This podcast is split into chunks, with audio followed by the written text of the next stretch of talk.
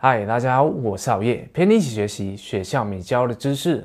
在影片正式开始之前，占用大家三秒钟的时间，订阅好夜的频道，打开右下角的小铃铛，才不会错过好夜的任何一支影片。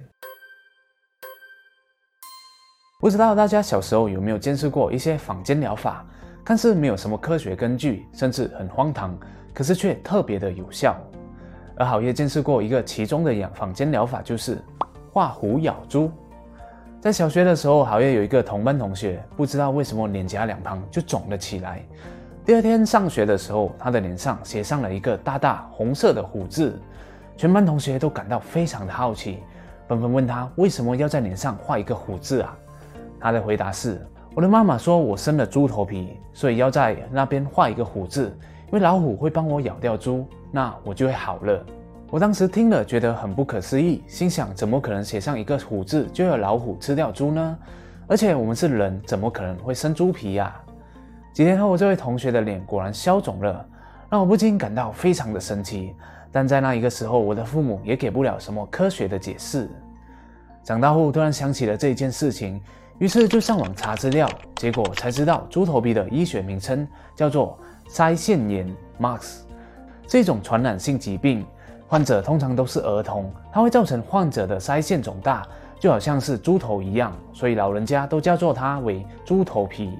而科学的疗法就是多喝水、吃药，也可以用热水袋来缓解疼痛。那今天我们要探讨的就是，为什么坊间会有如此多的不科学疗法，可是却有神奇的效果呢？这很可能就叫做安慰剂效应 （placebo effect）。那什么是安慰剂效应吗？安慰剂效应的意思就是，让我们相信做一些事情会得到一些好处或是效果，那么我们真的就有可能会得到这一些好处。科学人员曾经做了一个实验，他们把实验对象分成三组，并且对他们说要测试新药，宣称吃了这一个新药就会得到某某效果，比如说服用后就能提高睡眠品质。第一组人吃的是货真价实的新药，可是第二组人吃的则是用糖做成的药，也就是安慰剂。服用后，身体是不会产生任何变化的。但是科学人员却对第二组人说，他们服用的就是新药。至于第三组人员呢？他们同样的也是吃着糖药，不过科学人员却有告诉他们，吃的就是普通的药。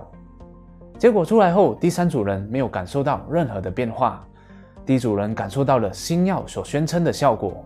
但神奇的是，吃了糖药的第二组人居然也感受到同样新药所宣称的效果。这就是安慰剂效应。现实中也曾经出现过因为安慰剂效应而从绝症得到康复的病例，比如一些人得到了癌症末期，医生给了他一些普通的新药，说这就是最新型的药，可以治疗癌症。吃完后，那一个病人就真的康复了。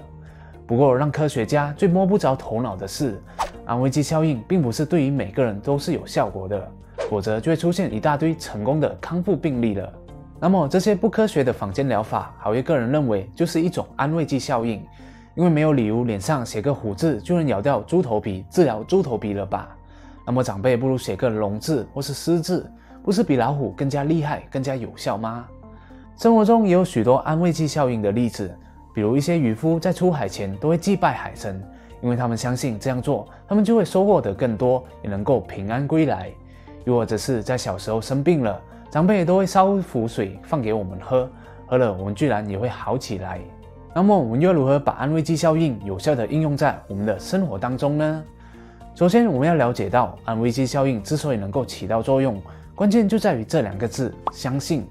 我们相信一件事情对我们有帮助，它就有机会对我们产生帮助。要注意的是，是有机会，而不是一定哦。举个例子来说，你可以随身佩戴一个护身符或是十字架。并且相信他们可以保佑你的平安。以后如果你感到不安的时候，可以手握护身符，你就会感到更加的安心了。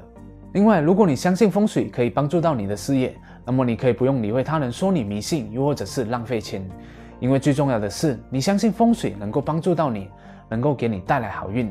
那么安慰剂效应或许就是你的一个垫脚石。但要切记的是，我们可以相信，但却不要去迷信。如果一个信仰给我们带来心灵上或是身体上的伤害，又或者是会伤害到其他人的话，就要懂得马上停止这一个行为了。总而言之，不管是迷信还是心理作用，安慰剂效应是可以给我们带来一些正面的效果的。只要我们相信一些事情对我们有所帮助，并且不会带来任何的副作用，那么其实保持这一份信仰也是无妨的。最后，好爷想要问问大家的是：小时候的你有没有试过一些特别的坊间疗法呢？在试了以后，对你又有没有效果？你认为那只是安慰剂、糖衣效应，还是就真的是神力呢？谢谢大家的观赏，希望今天的影片对你有所启发。如果你喜欢好业的影片的话，也别忘了点赞、分享和打开小铃铛哦。